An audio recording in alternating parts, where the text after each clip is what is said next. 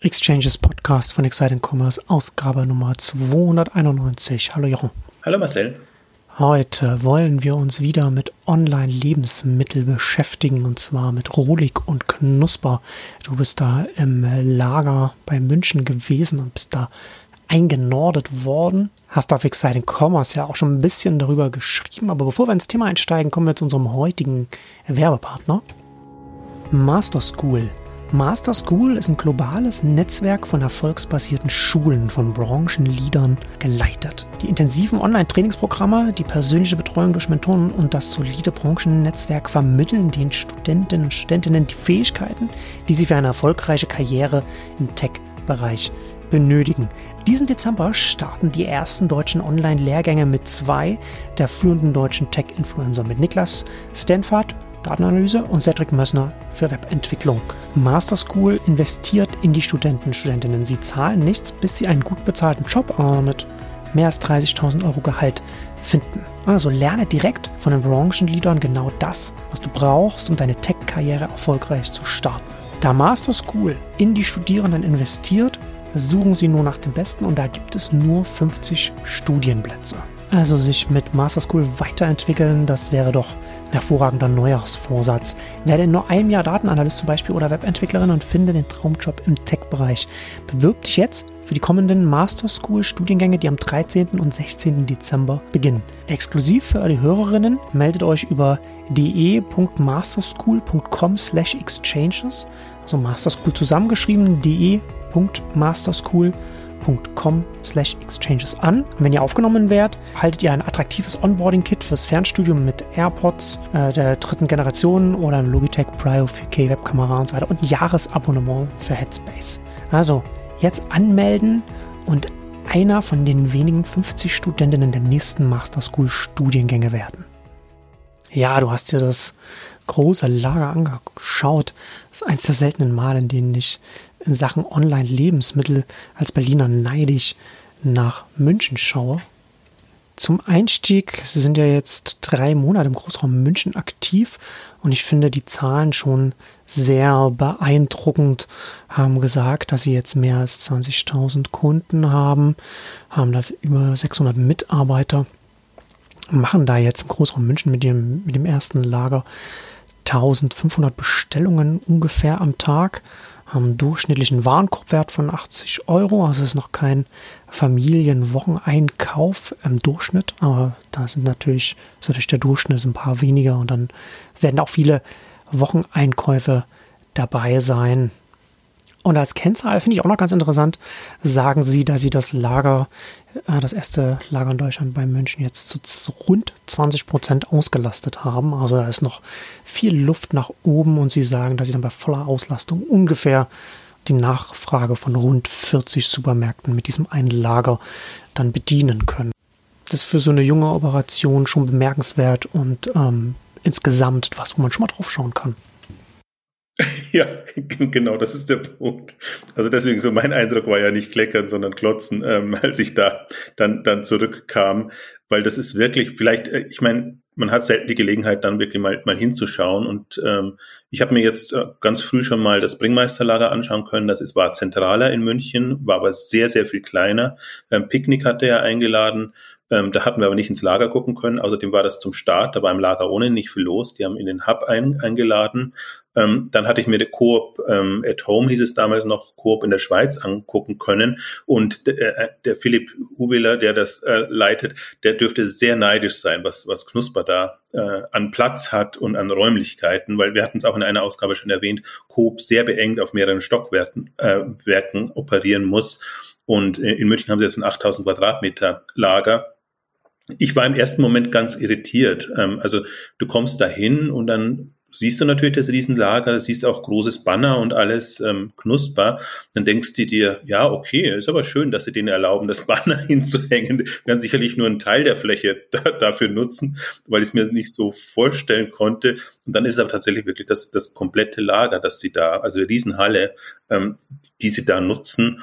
Und das ist dann doch ähm, erstmal, wie soll ich sagen, ist man erstmal verblüfft, ähm, wenn man, wenn man das sieht, weil es ja wirklich so ist. Man denkt jetzt erstmal, also knusper, frischer Markt, testen erstmal den, den Markt, gucken, ob das funktioniert und gehen dann in die Vollen und investieren. Aber bei denen ist es wohl wirklich so, also das ist auch mutig, dass sie sagen, okay, in, in Tschechien machen wir das schon eine, eine ganze Reihe von Jahren. Wir sind nach Ungarn gegangen, wir sind in die, nach Österreich gegangen und ähm, das waren quasi ihre, ja, Test, Testfelder. Und hier in München und generell in Deutschland gehen sie jetzt wirklich in die Vollen, weil die sind ja schon Frankreich, äh, Frankreich, Frankfurt ähm, ist, ist der nächste Standort. Da müssen sie wohl schon einen Ort haben. Und ähm, dann die anderen Städte sind auch schon vorgeplant und 15 Städte sollen es in Deutschland werden. Also das ist so das, was ich, also was mich die ganze Zeit irritiert hat, seit dem Start. Also ich sehe die Fahrzeuge in der Stadt rumfahren, ähm, vergleichsweise häufig und viel, was ich dann auch wieder verständlich finde, weil das sind kleine Fahrzeuge und die müssen öfter mal rein und raus. Also noch vielleicht sollte man dazu sagen, dass das Lager liegt ähm, nördlich von München, so 20, 30 Minuten mit dem Auto. Ähm, und ähm, insofern müssen sie da schon immer rein und raus. Was mich nochmal irritiert, deswegen habe ich auch gefragt, wie viele, was sie da überhaupt unterbringen, äh, wie viele ähm, Stationen sie abfahren können, also Kunden sie beliefern können. Und äh, das hatten, das hatten sie bei der Mitteilung hatten sie im Schnitt sieben stehen. Sie hatten dann gesagt, bis zu zehn ähm, Bestellungen bekommen sie in den Wagen rein. Und ich habe auf Twitter auch ähm, Fotos äh, dazu gemacht. Dann sieht man, da ist gar nicht so viel Platz, weil ein riesen Kühlschrank noch drin ist in dem Wagen. Also mit zwei Kühlzonen. Ähm, und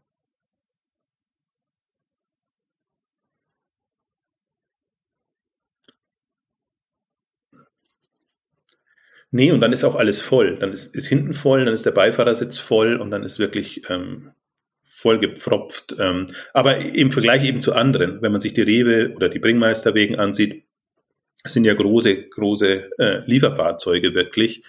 Und ähm, das Interessante ist auch, es kam auch als Kritik äh, äh, äh, nach der Veranstaltung, ähm, dass sie nicht in die Optimierung gegangen sind jetzt, was die Wägen angeht, sondern sie optimieren eher in Richtung freundliche Fahrer und äh, das Liefererlebnis etc. Ähm, da merkt man, dass, dass sie sehr viel Energie drauf reinstecken und bei allen anderen, auch wenn man zum Beispiel mit Coop in der Schweiz ähm, spricht, die optimieren halt ihre Lieferfahrzeuge, dass sie möglichst viele Kunden da mit einer Fahrt bedienen können. Und selbst, ich weiß, dass, dass, dass Philipp Hubeler dann er, erzählt hat, dass sie gucken, dass die halt, weil die in die Wagen rein müssen, das muss ja Knusper nicht, dass das möglichst unten ist, also dass man, dass man kleine Räder hat, damit man auch gut da rein kann und das ist für die, die dann die Lieferungen bringen, eben auch entsprechend bequem ist. Und nichts davon jetzt da bei Knusper. Also und ähm, ich würde es jetzt auch nicht kritisieren, sondern ich fand es nur interessant, dass es, dass es eben anders ist. Also halt nochmal ein anderes Modell jetzt auch als Picknick setzt er auf seine Elektrofahrzeuge, diese sehr auch ja, optimiert, also die, die, sind nicht so groß, aber optimiert haben, was, was die Flächenausnutzung mhm. angeht. Ähm, anderes Modell und die jetzt eben auf diese, diese kleinen Vans, nenne ich es jetzt mal, die halt super flott und, und, und, und sympathisch unterwegs sind. Das war ja so, was mich schon im Vorfeld eigentlich begeistert hat. Der Eindruck, wenn du in der Stadt hast. Du kennst ja im Prinzip die, die Reves und die, die Bringmeisters. Dann hast du jetzt äh, eine Stufe drunter noch Flaschenpost, ehemals Durstexpress auch noch, mit, mit ihren ähm, quasi äh, VW-Bussen, sage ich jetzt mal, es sind keine VW-Busse, aber äh, ich sehe nicht von VW, aber in, in der Größenordnung. Und dann noch die, die kleineren Vans von Knusper, was super sympathisch wirkt, was, was, also was sie auch geschickt gemacht haben. Und sie haben ja wirklich, im Grunde haben sie den blöden Namen. Also es gibt so ein paar Dinge, die einen auch irritieren. Nimmt man ein Unternehmen das Knusperheit erstmal ernst? Wenn man es nur so hört, wahrscheinlich nicht. Wenn man es in der Kombination Marke plus Wägen etc. sieht. Was meinst ähm, du ernst als, als Kundin? Ja, hm. ja, also Knusper ist jetzt nicht der, also ist halt ein blöder Name mit Knusper ohne E. Also ist finde find ich jetzt erstmal, also genauso wie Gurkal in, in, in Österreich. Gurkal ist so. nochmal noch mal spezieller, ja. ja, naja, für Österreich vielleicht nicht. Aber es ist jetzt mal, sagen wir mal, ist jetzt, ich finde den irritierendsten Namen, ehrlich gesagt. Ich finde da selbst Flink, Gorillas etc. noch, noch, noch griffiger oder vielleicht auch deshalb griffig, weil du dir gar nichts denkst dabei. Das ist halt so. Und Knusper, das könnte auch ein ganz irritierend kleines Startup sein, das halt so möchte gern Lieferungen hm. macht. also zumindest aus meiner Wartung. Ich weiß nicht, wie das der typische ähm, Kunde, typische Kundin wahrnimmt. Also deswegen, es gibt schon ein paar Dinge, die sie überwinden müssen. Aber wie gesagt, sie haben das sympathisch gelöst und das, also vielleicht ist, ist eine rein persönliche Geschichte von mir, aber auf, auf den Fenstern das Huhn ist für mich das, das, das Eigenartige. Also sie, sie präsentieren sich ja als Supermarkt und Hofladen und jetzt haben sie auf den Fenstern immer das hinten das Huhn drauf, was so, so ein lebendiges Huhn, also nicht ein, nicht ein geliefertes.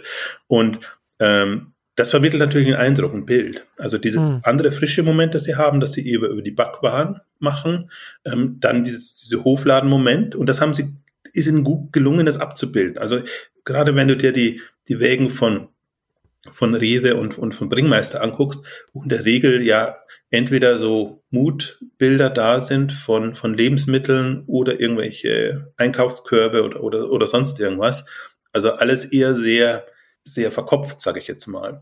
Und also deswegen dieser sympathische Eindruck, den ein Knusper macht im Stadtbild, ist etwas, was ich schon vorher hatte. Und ich wusste jetzt ja nicht, dass die Pressekonferenz kommt, deswegen hat den Beitrag jetzt fast schon als, als, Vorlage vor ein, zwei Wochen ähm, geschrieben. Ähm, einfach mal das, das niederzuschreiben und zu sagen, okay, so geht's auch oder an, so anders geht's auch. Und das ist, ist der Eindruck, ohne jetzt Kennzahlen zu kennen oder sonst irgendwas zu wissen. Das Einzige, was sie kommuniziert hatten, war damals die 1000 äh, Bestellungen pro Tag die, die, die sie hinbekommen haben, relativ schnell. Wie gesagt, jetzt sind sie bei 1500 und gehen Richtung 2000, haben auch eine schöne ähm, Kurve präsentiert, wo das dann Richtung, äh, keine Ahnung, 25.000, 40.000 geht. Also sie wollen ja eine Milliarde an Umsatz machen in, innerhalb von ähm, drei Jahren in, in, in Deutschland.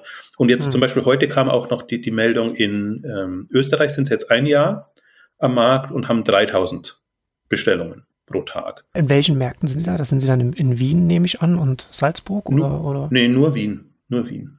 Deswegen, das ist eigentlich auch eine ganz gute Referenz. Hm. Und da sieht man auch eine, eine andere Dynamik hier in München nochmal, weil das ist im Prinzip, also auch München, äh, Wien ist natürlich Großstadt, ich weiß gar nicht, in welcher Relation jetzt die, sie zu München ist, aber das Einzugsgebiet ist auch sehr groß. Also, ja. ähm, und innerhalb von einem Jahr auf 3000, also ist auch schon gut.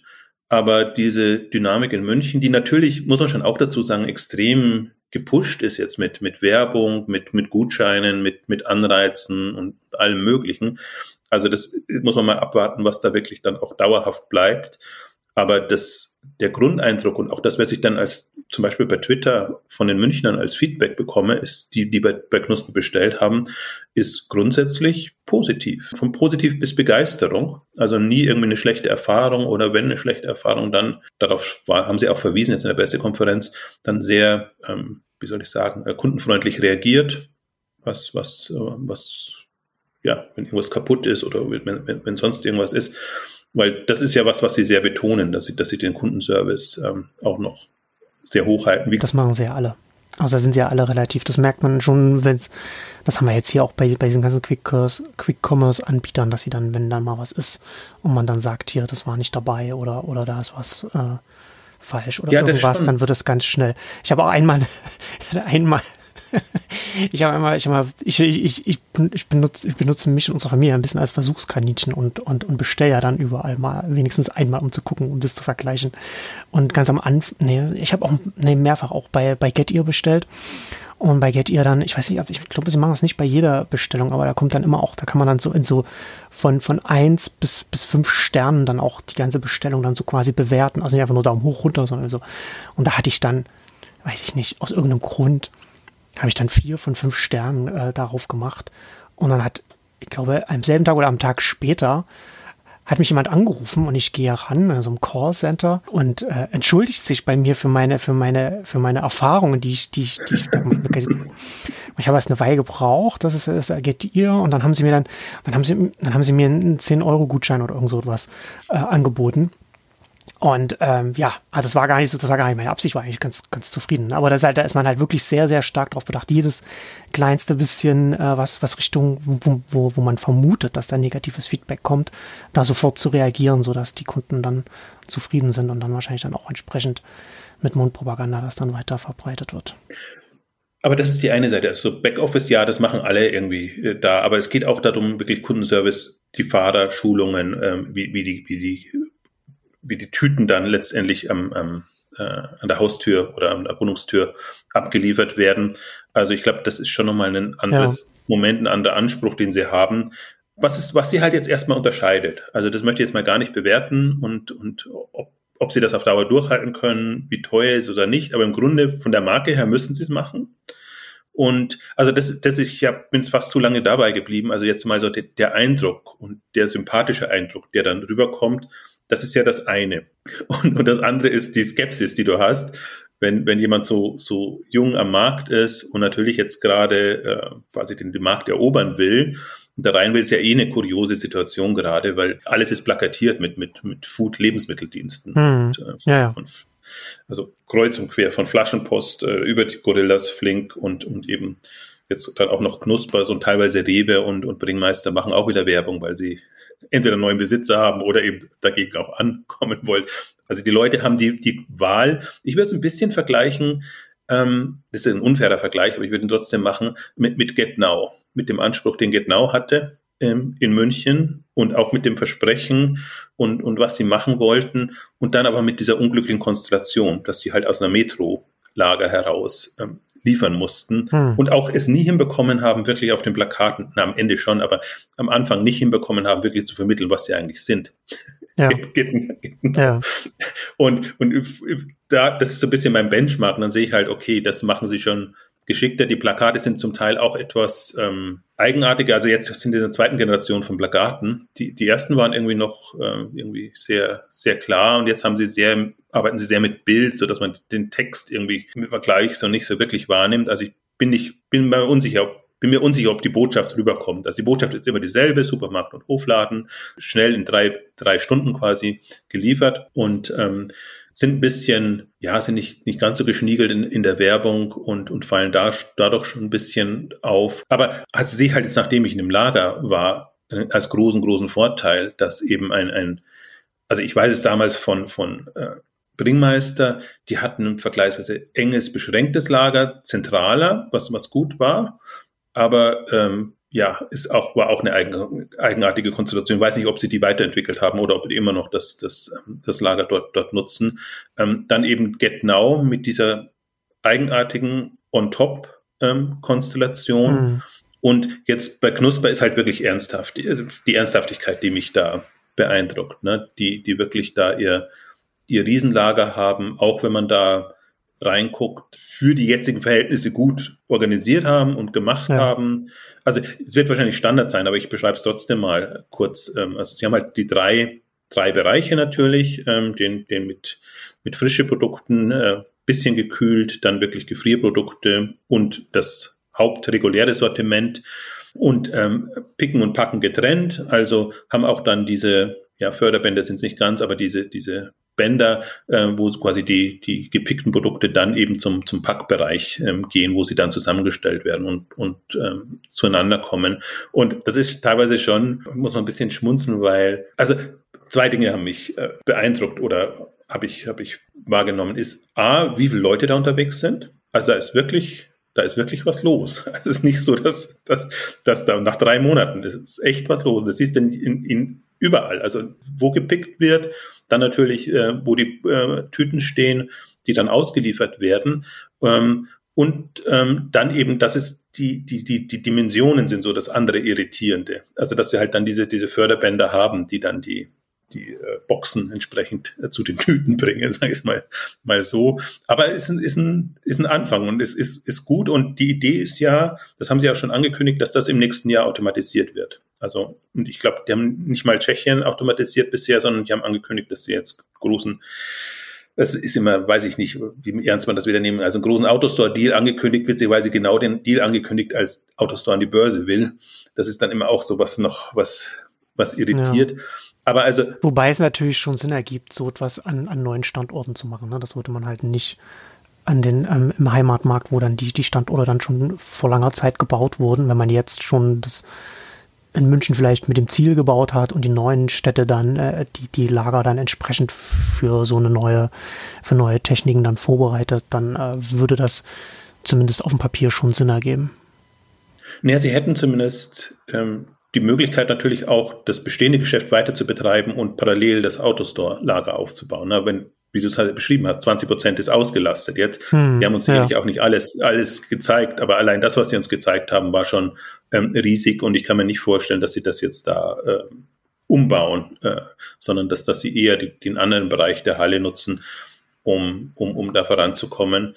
Also deswegen, das ist schon sehr echt eindrucksvoll für die Kürze der Zeit. Und wenn ich mir denke, das ist ein Newcomer in einem ungetesteten Markt, ähm, also da ist eine Ernsthaftigkeit dahinter, die ich so ehrlich gesagt nicht erwartet hätte, sondern ich hätte eher erwartet und hätte es jetzt auch nicht übel genommen, dass man da eher so, wie soll ich sagen, sagen ähm, ähm langsam reingeht. Ja, naja, aber wobei, also sie haben ja auch nochmal für die Expansion Risikokapital eingesammelt, auch nicht zu knapp. Ähm, und ich wäre als Risikokapitalgeber auch in so eine Runde nur reingegangen, wenn das Team sagt, dass wir jetzt zu der Zeit das Timing nutzen, auch all in gehen. Weil jetzt haben wir nochmal einen Corona-Winter. Gut, das war jetzt vielleicht nicht so absehbar, als, als die Runde lief, aber natürlich, dass das noch so rausläuft, schon, nicht in dem Ausmaß, aber es war absehbar, dass es nicht vorbei sein wird und dass man schon diesen, diesen Zeitpunkt jetzt gerade auf dem deutschen Markt, der ja vorher kaum, also quasi fast gar nicht baggert war und der jetzt so turbulent ist, wenn man reingehen will, dann jetzt und dann all in.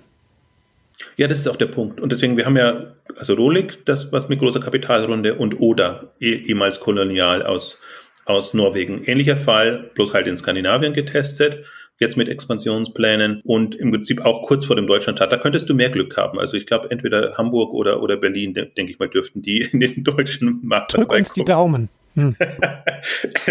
ja, weiß ich. Also wir müssen auf einen Punkt müssen wir auch noch eingehen, weil das haben wir ja beide. Berlin und, und, und München ist Amazon Fresh.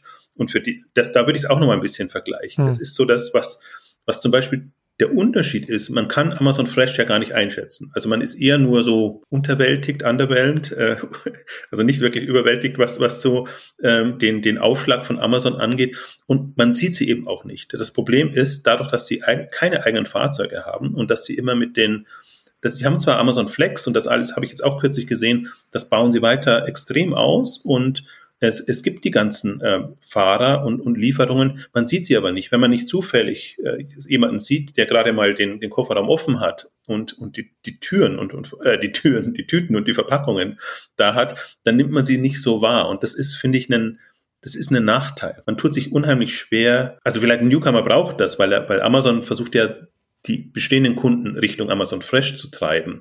Also vielleicht ist, ist das dann der Punkt. Aber es, im Stadtbild ist Prime ist ja inzwischen gut präsent, aber Fresh ist nicht, ähm, nicht präsent und Prime Now gibt's auch nicht ja. mehr, deswegen ist Prime Now auch nicht mehr äh, so präsent. Das war zumindest noch ein bisschen äh, gebrandet. Und das ist für mich zum Beispiel, was ich für mich gedacht habe oder warum ich auch positiv eingestellt bin gegenüber Knusper, Newcomern, also Knusper, Picknick oder, sage ich jetzt mal, die drei ähm, werden es ja letztlich sein, ist, alle versuchen also sowohl Rewe als auch Amazon versucht, das in ihr bestehendes Angebot zu integrieren und sind gefühlt mehr damit beschäftigt, das zu integrieren und zu gucken, wie sie das, wie sie da weiterkommen, als jetzt zu sagen, wir haben einen unbeackerten Markt, wir müssen eigentlich ja. jetzt mal erstmal voranpreschen und müssen erstmal dieses eigenständige, ja durchaus schwierige Thema in den Griff bekommen. Also nicht nur im Griff, ich glaube, Rewe hat es im Griff, Amazon bin ich immer so hin und her gerissen, aber Rewe hat es halt in dem Sinne nicht im Griff, dass sie immer nicht genügend Slots haben. Also das ist für mich eben auch das Zeichen, wo ich denke, ich habe einen Beitrag geschrieben mit ange angezogener Handbremse. Da meine ich das. Also nicht, dass sie es nicht ernsthaft betreiben in dem Online-Bereich, mhm. sondern dass sie das Potenzial nicht ausschöpfen und zum Teil auch nicht ausschöpfen wollen, weil sie sagen, warum sollen wir uns in Supermärkten Konkurrenz machen? Wir sehen das als klassischen Themen, ja. Selbstkannibalisierung dessen, was man, was man schon hat. Genau. Und das hat ja, und das hat ja dann auch eine Wahrnehmung bei den Kunden, ne? wenn zu wenig Slots da sind und das macht man dann ein, zwei, dreimal. Und dann ist das eben das, wo man wirklich planen muss und, und schauen und, und sich dann nach dem Anbieter richten muss mit den, mit den Zeitslots und so weiter. Das ist ja, das, das ist ja dann auch mal so, so, ein, so ein Problem, wenn man dann schon mal die Kunden gewonnen hat, das zu benutzen und dann eben nicht das Produkt oder das Angebot hat, wie es, wie es eigentlich sein sollte. Der erste Eindruck zählt schon. Ja, und vor allem bei, bei Rewe finde ich, dann ist das auch immer, das Gefühl ist dann immer, man ist ihnen lästig, das so zu machen. Also, ja, wenn man schon keine Slots findet, ne? Also, das ist ja auch sowas, wie oft macht man das und, ja. und versucht erstmal zu bestellen und nur dann, um festzustellen, man bekommt es dann erst in einer Woche oder zwei oder, oder wie auch immer. Naja, ähm, oder, oder übermorgen ab, ab 21 Uhr oder so etwas. Ja. Also, wo man dann, ja, okay, abends dann oder, oder, oder ganz oder früh morgens, wenn ich eigentlich arbeite oder so. Aber deswegen ist ja schon auch die, die Ansage von, von Knusper ja auch schon für den Kunden, für die Kundinnen ja schon auch interessant, den Wocheneinkauf mit der entsprechenden äh, Produktauswahl, mit dem großen Sortiment äh, innerhalb von drei Stunden. Also an dem Tag, an dem ich entscheide, das äh, einzukaufen oder mich, mich damit zu beschäftigen, dann kann ich es auch oder dann habe ich es dann äh, drei Stunden später dann auch bei mir in der Wohnung oder im Haus. Ja, das meine ich mit, mit der Ernsthaftigkeit und, und der Kundenorientierung. Ne? Und, und jetzt auch, das ist halt genau darauf optimiert und, und ich finde, das ähm, machen sie auch oder bemühen sich auch. Also wie gesagt, ich bin jetzt nicht bei den einzelnen Bestellungen drin, aber dieses Versprechen, das sie abgeben, äh, nimmt man ihnen auch ab, dass sie das so hin umsetzen können. Und, und das ist, glaube ich, die Chance jetzt der, der ganzen Newcomer. Und selbst wenn man immer argumentieren kann, und das ist ja eigentlich das, das Bittere, dass alle Newcomer aus dem, aus dem Ausland kommen, also Holland, Norwegen, und äh, jetzt Tschechien und dass kein ähm, deutscher Dienst ja. mal diesen, diesen Angriff macht, weil alle natürlich, die Argumentation ist ja immer, und das geht ja auch, also ich, jede Fachzeitschrift sagt das ja auch dauernd, du hast keine Chance, der Markt ist so gut besetzt, die Margen sind so gering und es ist alles ganz, ganz schwierig und die Bestehenden machen es nicht. Ähm, Newcomer können es nicht, auch weil die Investoren natürlich dann auch abgeschreckt, abgeschreckt sind. Und jetzt kann man sagen, jetzt die, die Internationalen sind verrückt, sich das anzutun. Und im Stationären hat es ja auch nie geklappt, dass irgendjemand aus einem anderen Land da in Deutschland Fuß fassen konnte. Aber das ist wirklich eine, eine sehr große offene Flanke, die der stationäre Lebensmittelhandel da jetzt lässt. Und wenn du online optimiert da rein kannst, also würde ich jetzt zumindest denen das zutrauen. Also einer von den dreien kommt auf jeden Fall durch. Aber also die sind sehr unterschiedlich jetzt im Ansatz. Also da kann, können auch mehr durchkommen. Und dann haben sie dieses Feld besetzt. Und ähm, ich weiß nicht, ob wir jetzt schon darauf eingehen, aber später wollte ich auf jeden Fall nochmal darauf eingehen. Das Geschäftsmodell ist nicht Lieferung. Das fand ich so faszinierend auch bei, bei ähm, Knusper jetzt, ähm, weil nicht nur die, ähm, also Marketing, Chefleiter war da, ähm, Einkaufssortimentleiter war da, Logistikleiter natürlich der, der Deutschlandchef oder der der jetzt die internationale ähm, Geschäfte macht, war da, sondern auch äh, Marketing, äh, Handelsmarketing. Also ich weiß, ich habe den Begriff leider vergessen. Äh, Trade Marketing, glaube ich, heißt das bei, bei Knusper. Also sprich Werbevermarktung, ähm, Retail hm. Media. Und das war zum Beispiel auch, was man sich sehr verblüfft hat, dass sie vom Beginn an und jetzt schon sehr früh das vorantreiben und wirklich da Gelder akquirieren von den, von den Herstellern und ähm, und da wirklich ähm, eine eigene, also jetzt eine Verantwortliche haben, die ehemals bei Amazon war und ähm, in dem Vermarktungsbereich, gar nicht im Food-Bereich und da jetzt ein Team aufbauen wollen. Haben Sie da erzählt, dass Sie da äh, im Heimatmarkt da gute Erfahrungen damit gemacht haben oder dass Sie da die Erfahrung vom Heimatmarkt dann mitbringen für sowas oder wie?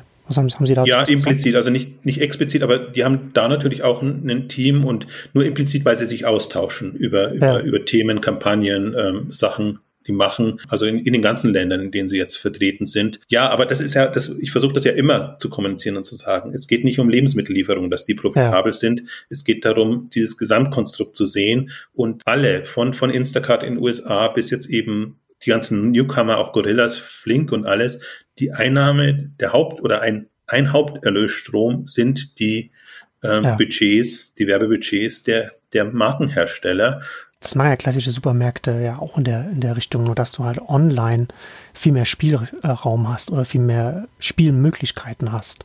Ja, und vor allem viel mehr Daten hast. Also sowohl was Ja, genau, das wollte ja genau als nächstes noch. Ne? Du hast ja, du hast ja dann ein holistisches Bild auf den einzelnen Kunden, dann auf den einzelnen Haushalt, der bei dir bestellt. Genau. Ja, also und deswegen die, die Kennzahlen, die sie dann auch erwähnt hat, also sie hatte mich jetzt nicht gewinnen wollen, dass ich da Werbung treibe, weil ich jetzt nicht in der Richtung bin. Aber du merkst halt, wie, wie sie ticken, wenn, wenn du siehst, welche Kennzahlen sie arbeiten und was, was quasi der, der Verkauf vor der Kampagne war, was er nach der Kampagne war, was hm. bestimmte Aktionen ähm, bringen, ähm, was, was Brand Branding bringt versus was wirklich äh, Kauf bringt, ähm, dass sie natürlich auch Produkte dazu nehmen können, also so Testprodukte und, und solche Sachen, kundenbezogen dann auch wieder dann sieht man ja auch, was, was die kaufen. Also das darf man in diesem ganzen Online-Lebensmittelhandel nie übersehen. Und das macht natürlich auch Rewe ähm, extrem. Also wenn man da mal in die Unterlagen einguckt und, und die Preise sich, sich anzieht, was, was Rewe da verlangt, Amazon noch extremer.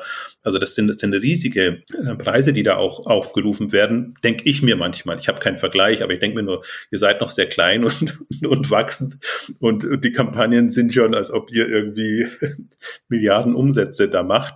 Aber das liegt natürlich daran, dass, dass es datenbezogen ist, dass es wirklich äh, also qualitativ bessere Daten und, und Möglichkeiten ja. sind. Ja. Geht auch nicht nur darum, jetzt seine Umsätze zu steigern, sondern geht wirklich darum, auch Insights zu bekommen, was läuft wie und und das ist ein super mächtiger Bereich und das fand ich eben faszinierend, dass jetzt, ich meine, Deutschland drei Monate nach dem Start, dass es, dass das ebenso intensiv aufgebaut wird wie Lagerinfrastruktur, Sortiment und, und, und alles andere.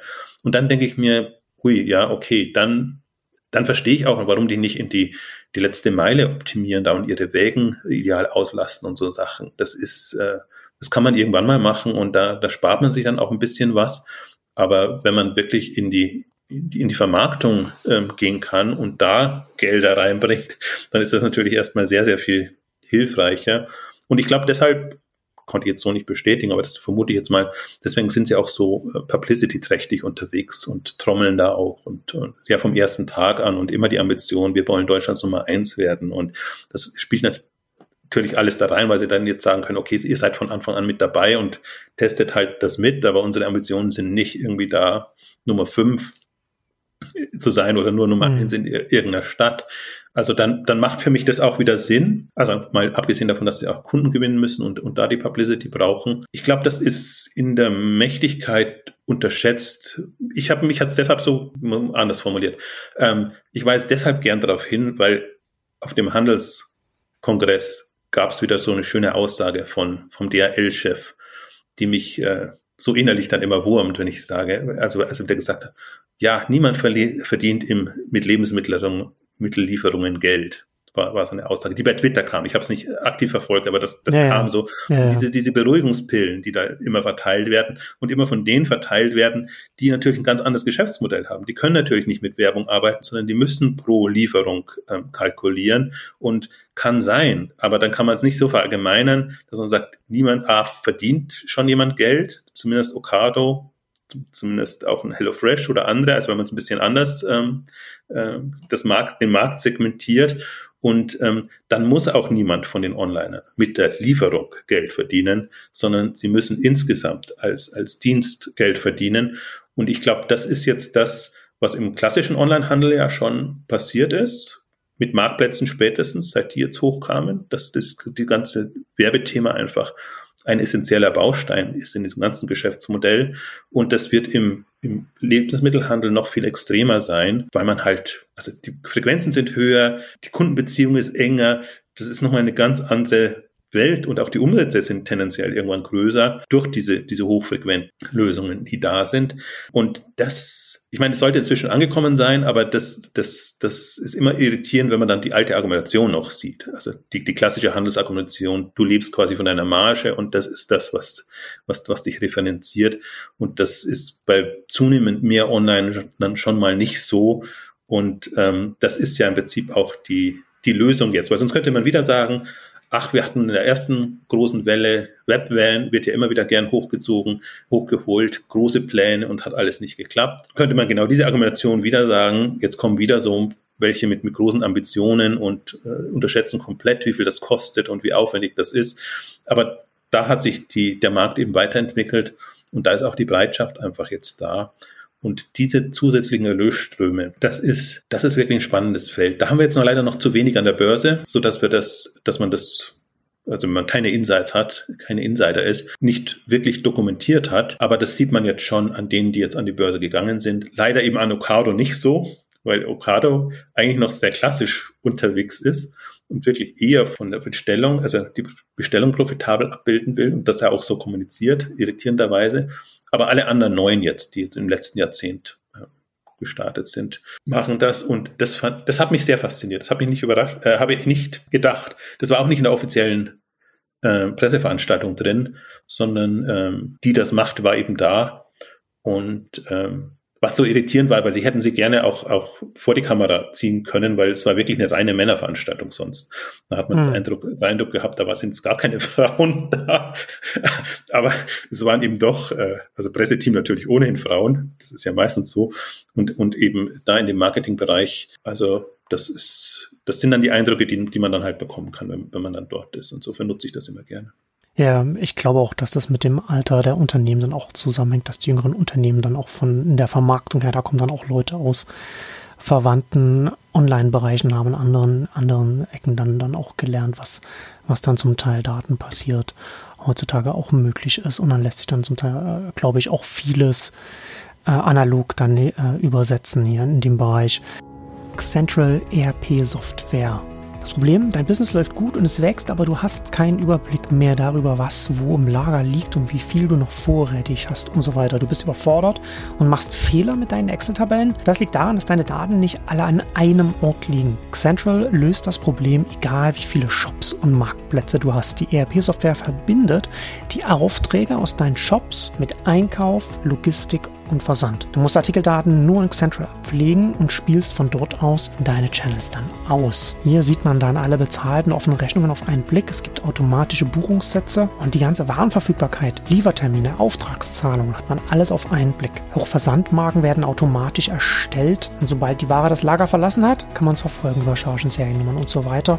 Wieder mehr Zeit für das Wesentliche, darum geht's und alles andere kümmert sich Central mit seiner All-in-One-Software, die alle Geschäftsprozesse an einem Ort bündelt, ist perfekt für E-Commerce, hat mehr als 1000 Funktionen und Schnittstellen zu eingängigen Tech-Tools, also Amazon, eBay, Shopware und so weiter und so fort. Effiziente, schnelle, vereinfachte Arbeitsabläufe und natürlich alles mit Cloud-Zugriff. Kann man jetzt kostenlos testen unter xentral.com slash exchanges x-e-n-t-r-a-l.com slash exchanges. Ähm, ich würde nochmal auf das Sortiment nochmal zurückkommen. Wo bekommen Sie denn Ihre Produkte her? Arbeiten Sie wie Picknick mit einem Etablierten zusammen oder wie wird das Lager bestückt? Nee, eben nicht. Und das war auch das, das zweite Irritierende. Ich weiß, ich habe mich auch mit, mit Dominik Locher äh, vorm Start äh, unterhalten und, und wir haben überlegt, wo die denn das herbekommen können. Und äh, irgendwann haben sie es dann angekündigt und, und, und gesagt, dass sie wirklich das von Grund auf aufbauen wollen. Also wirklich direkte Lieferantenbeziehungen. Hm mit den Herstellern einerseits, sondern haben sie halt ihr Hofladensegment, wo sie wirklich versuchen, und das wird dann wirklich regional passieren müssen, dass sie halt jetzt im Münchner Umland oder in München, also sie hatten Käfer jetzt da und, und noch einen Biobauern, äh, mit, mit denen sie arbeiten, ähm, dass sie dann eben integrieren, also lokal, aber bei Käfer zum Beispiel das eben dann auch national ausrollen können, äh, weil Käfer ja auch, auch überregional bekannt ist. Und diese Mühe machen sie sich auch. Und das ist ja auch das Interessante eigentlich, dass, das sieht man ja selbst bei, ja. bei Flink und Gorillas. Wenn einmal einer mit verbandelt ist, also Flink mit Rewe und Edeka mit Picknick, dann tut sich ein Gorilla schwer erstmal. Muss es sich was überlegen, wie es dann an die Produkte kommt, wenn es eben keine direkten Lieferantenbeziehungen macht. Sie machen das auch, also habe ich auch, äh, bekomme ich auch mit, dass die jetzt wirklich schon die direkt die die großen Markenhersteller angehen und versuchen, das hinzubekommen. Aber bei Knusper ist das eben vom Grund auf das Prinzip gewesen. Und deswegen glaube ich, brauchen sie auch, müssen sie auch klar machen, dass sie groß werden. Und das können sie eben auch gut machen. Also wer mal da war am Standort, ähm, der, der, der wird sie anders wahrnehmen, als wenn man jetzt also wahrscheinlich die, die Hersteller werden sich auch äh, beklagen, wenn da x Startups aus dem Lebensmittelbereich kommen, die eigentlich alle keinen Umsatz machen, alle erst am Start sind, dann wird jeder sie an einen Großhändler oder irgendwo hin verweisen. Und das ist auch das, was heißt, ich kann jetzt nicht befürchte sagen, sondern ich, auch das, denke ich, kriegen sie hin.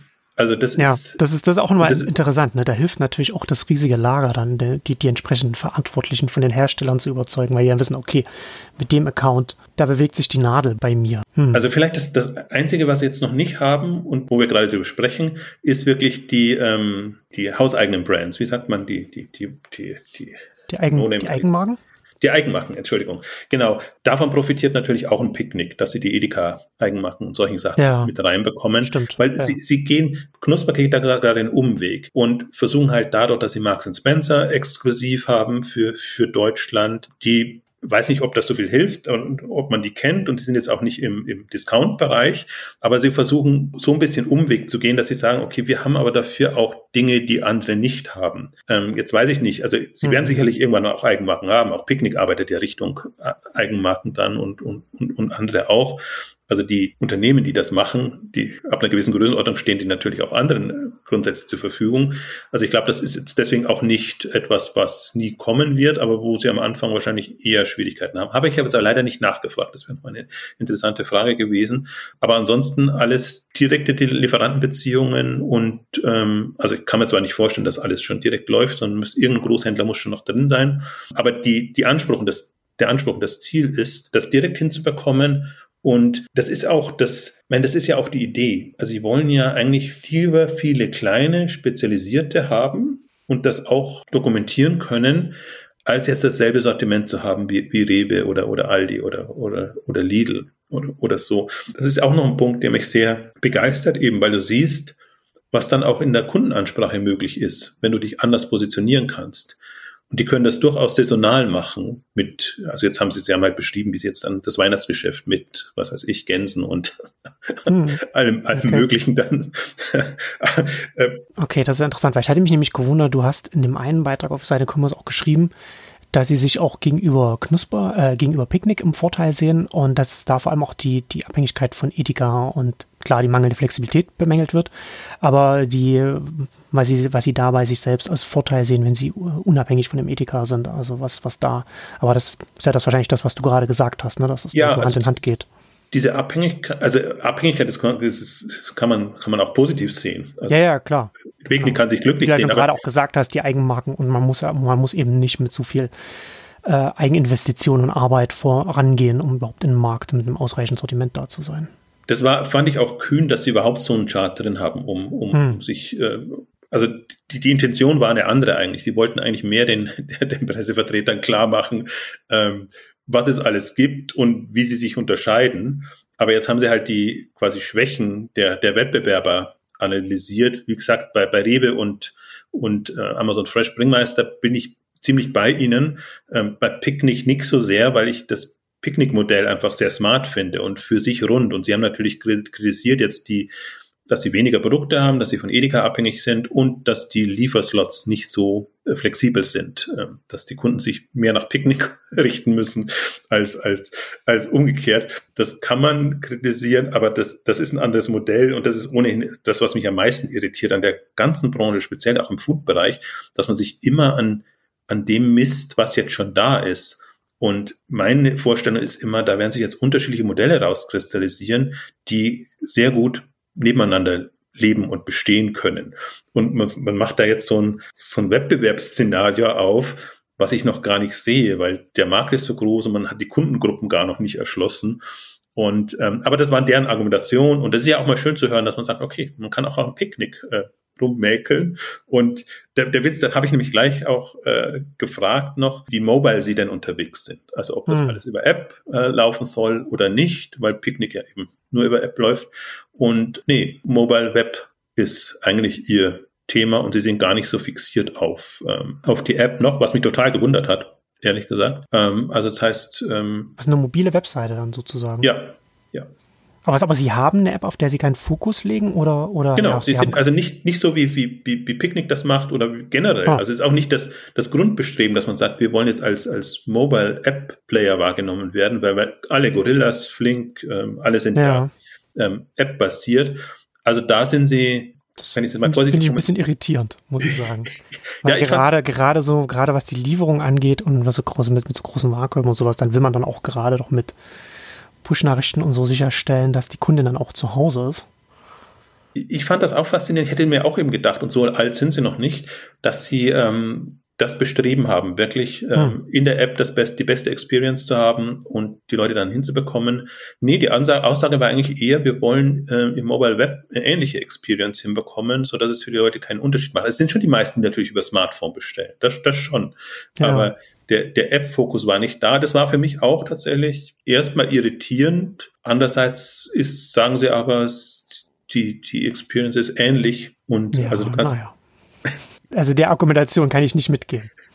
nee, ich, ich auch nicht. Ich bin auch, das hat mich auch nicht überzeugt, aber ich habe es mal so hingenommen und, und, mhm. und sage mir, okay, das ist jetzt, ähm, das ist eigentlich eher Webplayer, der mhm. da kommt. Und ja, also nicht, dass sie nicht Mobile App machen, aber ja, also ich habe mit der Vermarktung, das hatte ich auch mit der, mit der Vermarktungsverantwortlichen äh, da in der Beziehung gesprochen. Die ist natürlich äh, wahrscheinlich froh, wenn sie, wenn sie sie hat schon Richtung Mobile argumentiert, aber wenn sie auf der Website mehr Fläche hat und mehr Banner und Sachen und so sich Geschichten machen kann. Im Übrigen, wenn man wirklich mal, mal durchgeht und, und sich jetzt auf dem Eingangsscreen, sage ich jetzt mal neutral, anguckt, ähm, was da alles vermarktet ist und also sowohl äh, Kampagnen als auch äh, Sonderangebote und Geschichten. Also das ist schon das ist schon gut durchvermarktet. Also wenn du hm. so über standardmäßig reinkommst, wenn du natürlich über deinen persönlichen ähm, Filter schon reinkommst, ist es ein bisschen eine andere Geschichte. Aber ähm, das ist schon, deswegen, das meinte ich ergänzend noch zuvor hin, wie konsequent das von Beginn an gemacht ist, ne? dass das wirklich ähm, durchkonzipiert und ähm, ist und, und entsprechend die Marken dann auch gewonnen werden. Sie haben noch ein bisschen Vorteil auch, dass sie sich eher Premium präsentieren, eher für das Ungewöhnliche. Das heißt, sie bekommen dann eben auch, die müssen nicht an die ganz klassischen Markenhersteller gehen, sondern können eigentlich jetzt auch gerade mit denen arbeiten, die sich darum profilieren wollen und einfach auch zeigen wollen. wir, wir, sind auch irgendwie online vertreten oder haben da auch was. Das ist ja auch gar nicht so leicht, jetzt dann ein vernünftiges Umfeld zu ja. finden oder zu welchem gehst du jetzt da. Ähm, als, aber als das ist aber auch nochmal eine, noch mal eine interessante Frage, wo du sie preislich im Markt einordnest. Da sind sie dann auf jeden Fall kein Online-Discounter. Nee, nee, überhaupt nicht. Also die sagen ja ohne schon schon vorm Start und auch wie sie sich in, in Tschechien präsentiert haben, also sie wollen mit Supermarktpreisen beim Standardsortiment mithalten ja. und sehen sich dann eigentlich eher, ich nenne es mal Premium, eigentlich geht es eher darum, das Ungewöhnliche zu haben. Also hm. für, für bestimmte äh, Essenspräferenzen, wenn du auf, auf Dinge achten musst oder eben Bio, Qualität, Nachhaltigkeit und, und, und, und solche Themen. Hm. Den Anstrich geben sie sich dann der macht sich auch zum Teil im Preis bemerkbar, weil diese Produkte natürlich teuer sind. Die kann man aber jetzt auch nicht so mit dem klassischen Supermarkt vergleichen. Aber im Standardsortiment wollen sie da eher mithalten. Muss ich im Übrigen noch einen, einen Punkt, weil ich gerade auf das Nachhaltigkeitsthema war, bevor ich es vergesse.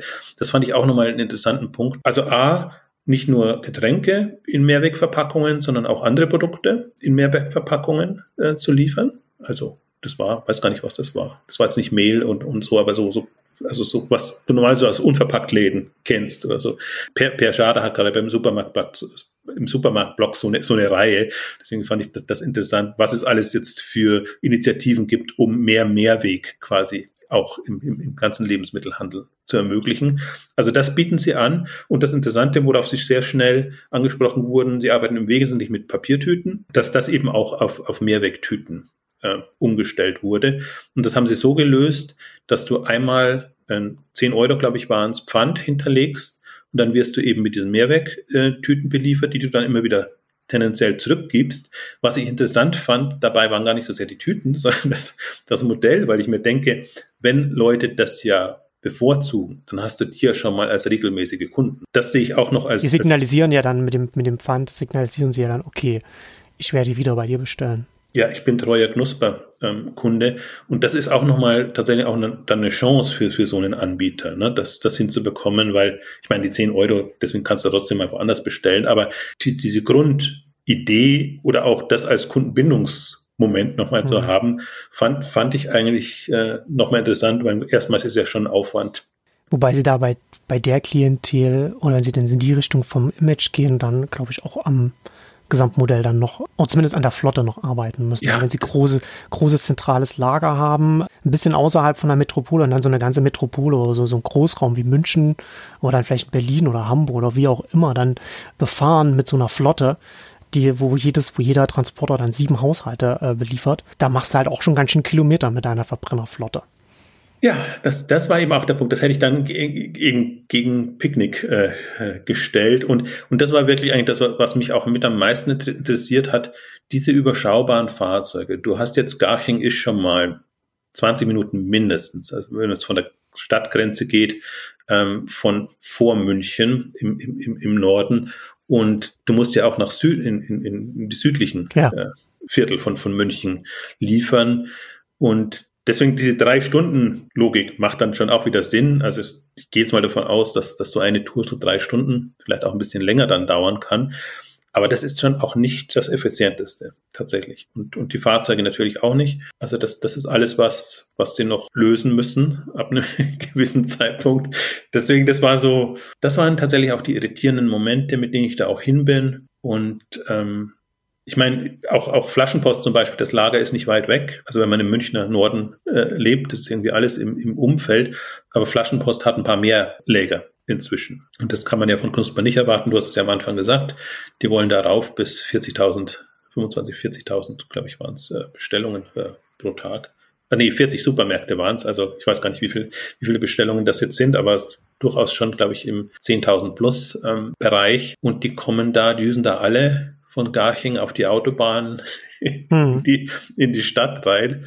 Also das ist, ja, das ist ein, sagen wir mal, ich formuliere es mal neutral, ein sehr eigenes Modell. Aber die andere Seite ist halt, und darauf weisen wir auch hin, dieses eine Zentrallager erleichtert ihnen so vieles an Disposition, an, an Resteverwertung, an Abfall und ähm, das ist schon, ist, ist, hat natürlich schon auch was für sich. Und das ist genau das Problem, was die Supermärkte eben auch haben. Ja, es wird in jedem Supermarkt se separat alt, was da, was darum liegt, ja. muss, muss verwertet werden.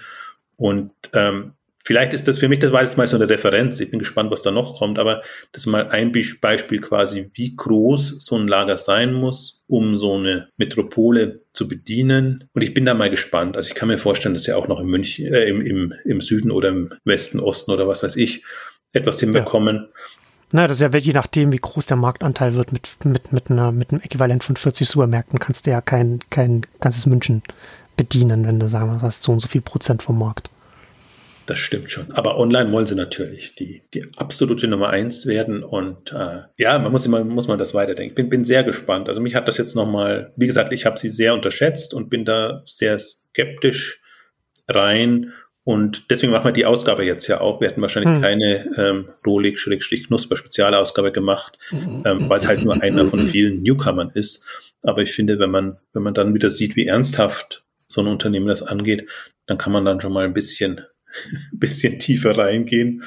Und vielleicht noch als, als bisschen Ausblick oder was da noch so kommen könnte, weil ich hatte mir im Vorfeld ja auch Rolik angeguckt, die natürlich jetzt Ab Abholpunkte haben und, und äh, nochmal in andere Sachen schon investieren, natürlich da ein paar Jahre voraus sind. Also da haben sie natürlich. Was bedeutet da Abholpunkte? Wie, haben, wie ist das organisiert? Also, ich wollte jetzt mal nicht Paketboxen sagen. Ah.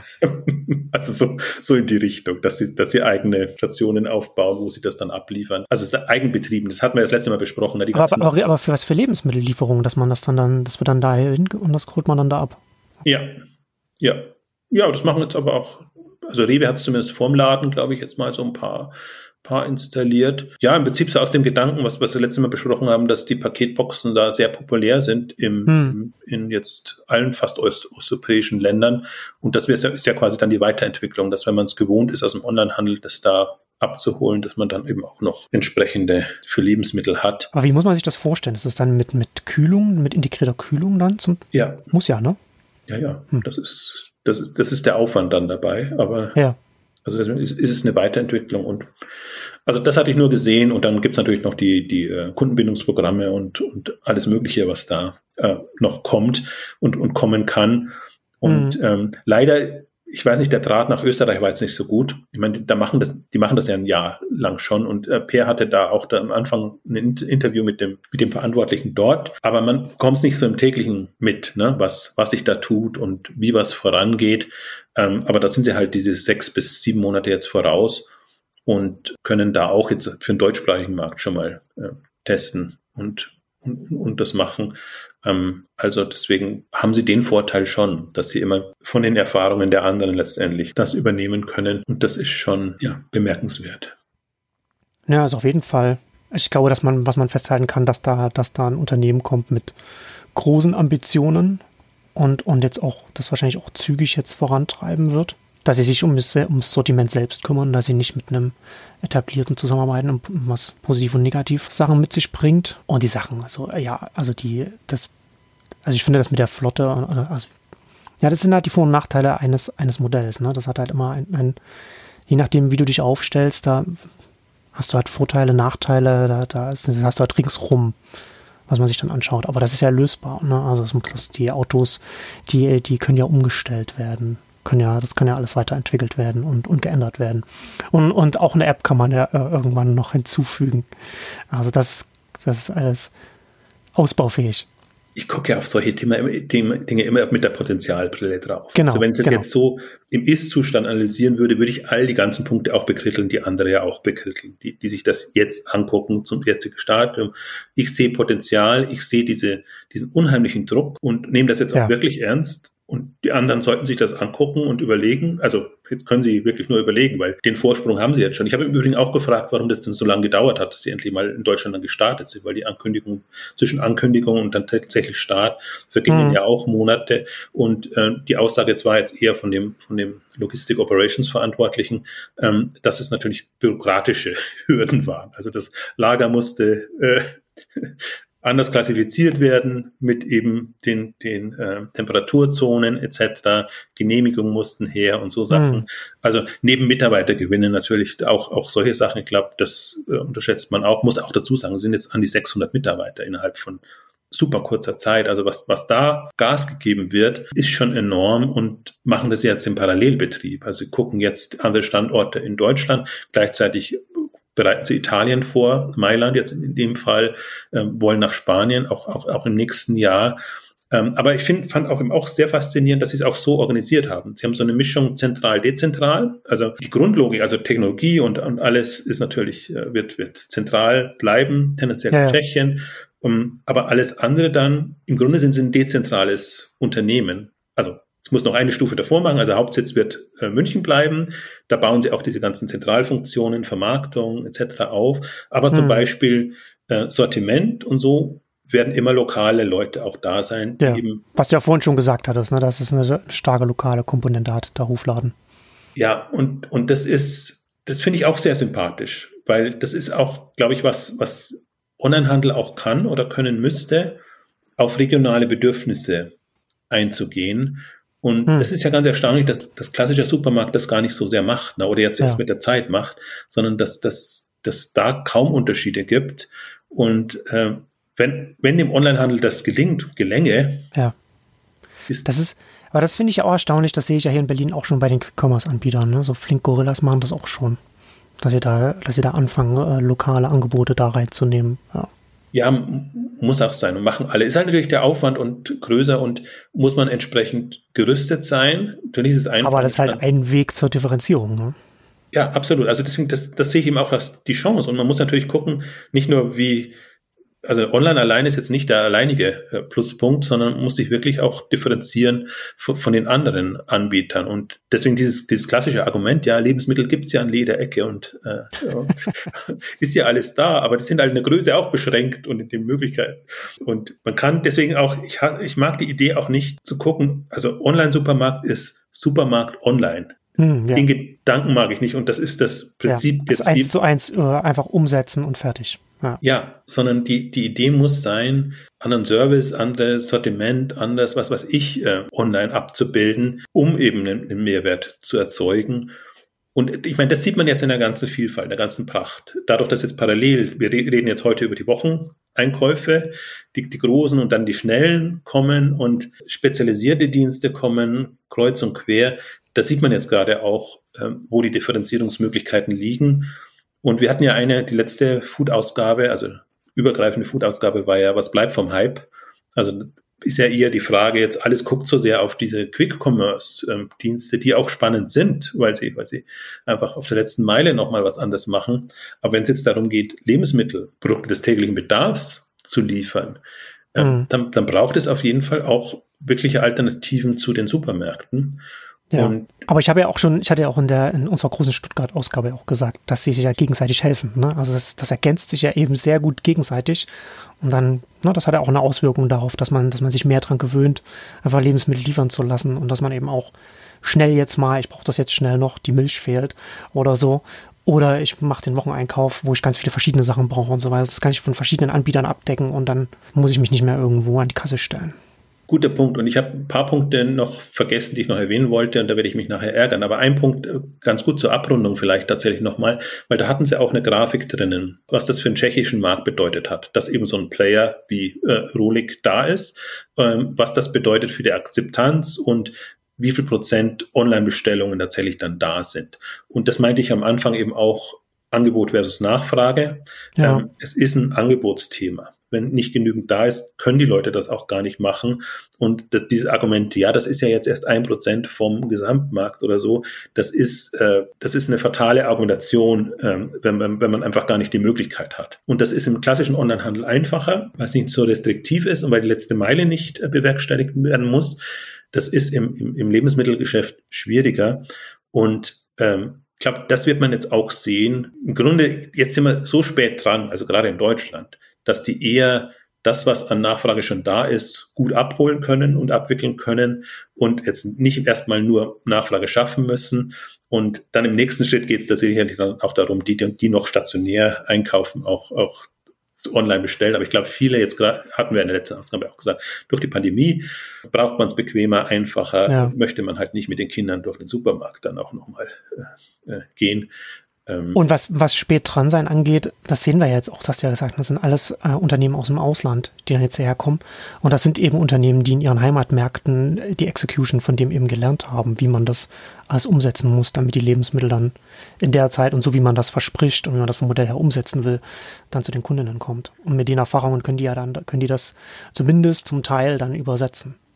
Absolut, das hat Deutschland mal wieder verschlafen. Also da auch äh, Hut ab vor, vor Rewe, die natürlich dadurch den Markt durch, zugemacht haben, dass, dass sie sich bewegt haben. Bei Lidl oder Kaufland hat es ja nicht so geklappt. Ähm, dann, dann schreckt man andere erstmal ab. Aber diese zehn Jahre fehlen einfach jetzt wieder dem, dem, dem deutschen Markt. Der kommt aus dem Ausland. Jetzt kann man hoffen, dass Quick Commerce, sind wir jetzt vergleichsweise früh dran, dass da vielleicht ähm, Deutschland mitführend ist. Ich mache noch mit meine kleine Klammer. Flaschenpost ist so das, die große Ausnahme.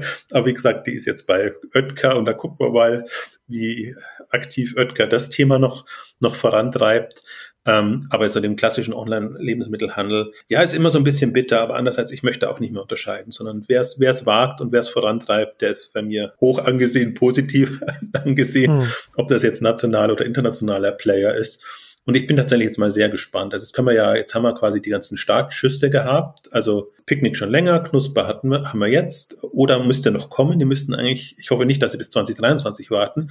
Und dann können wir mal uns 2025 oder in fünf Jahren angucken, was aus diesen ganzen Geschichten geworden ist. Und ich bin da, ja, gerade jetzt dadurch bin ich eigentlich positiver, muss ich, muss ich ehrlich sagen. Also ich habe das Gefühl, die können wirklich was reißen, ohne dass ich jetzt sage, sie sind schon durch. Also ich, da kann alles noch schief gehen. Den kann es Geld ausgehen, die können irgendwelche andere Hürden. Ich glaube, das, ich glaube, eine, eine sehr wichtige Erkenntnis ist einfach, dass sie, dass sie es auf jeden Fall versuchen werden, mit, mit aller Macht. Absolut. Ich glaube auch, dass sie das Kapital bekommen werden. Also so wie sie jetzt aufgestellt sind, äh, sehe ich das Kapital nicht als das, als das große Thema. Die können investieren. Die, die müssen ja. nur hinbekommen, dass, dass eben das Geschäftsmodell auch so funktioniert und dass die Wachstumsdynamik hm. so da ist. Da ist der Lebensmittelhandel jetzt so in der Wahrnehmung so gestiegen, ja. dass das auch zumindest internationale Investoren mitmachen. Und die haben ja Partec, ich glaube, Axel haben sie noch mit reinbekommen. Ich weiß gar nicht mehr, wer, wer der große internationale war. Das ist ja schon, das ist ja schon Wahnsinn, ne? So, so, so Unterschied wie Tag und Nacht, was das, was das angeht, was die Investition angeht. Also nicht nur, nicht nur äh, den deutschen Onlinehandel, sondern wirklich äh, deutscher Lebensmittelhandel. Ganz lange nichts passiert und jetzt so eine Explosion. Also klar, Corona und weil der Markt unbeackert ist und so weiter. Aber das ist schon nochmal, diese Tag-Nacht-Unterschied, das ist schon echt, echt, echt wirklich extrem. Ja und, und ernsthaft und nicht so ein Get Now ja. und, und alle, dem man natürlich auch mal die Daumen ja. drückt oder Shopwings oder wie sie, wie sie alle hießen, sondern die, diese Ernsthaftigkeit, die, die macht jetzt den Unterschied. Und das ist zum Teil natürlich bei, bei Flink und Co. ist es rausgeschmissenes Geld. Das ist wirklich extrem geldgetrieben, sage ich jetzt mal. Da werden auch welche übrig bleiben. Das ist aber das Geld der anderen. Also das muss uns jetzt nicht interessieren. Die, die Frage ist, äh, was, was übrig bleibt und welche, wie die Welt dann aussieht in, in, in, in drei, vier, fünf Jahren. Ähm, ja, das ist auch das, was mich so ein bisschen ähm, sogar euphorischer macht, als ich jetzt gedacht hatte. Wir hatten letzte Woche DoorDash oder in der vorigen Ausgabe über mhm. DoorDash gesprochen, die, den Einstieg, dann diese Geschichten, Picknick geht weiter voran. Und ähm, also das ist schon, äh, ist schon echt eine andere Dynamik jetzt da drin als noch von einem Jahr oder zwei. Ja. Ja, Wahnsinn. Da bin ich mal sehr gespannt, Genau, nach der großen Stuttgart-Ausgabe haben wir jetzt heute unsere große München-Ausgabe gehabt, aber kommen wir jetzt zum Ende. Vielen Dank fürs Zuhören und bis zum nächsten Mal. Tschüss. Tschüss.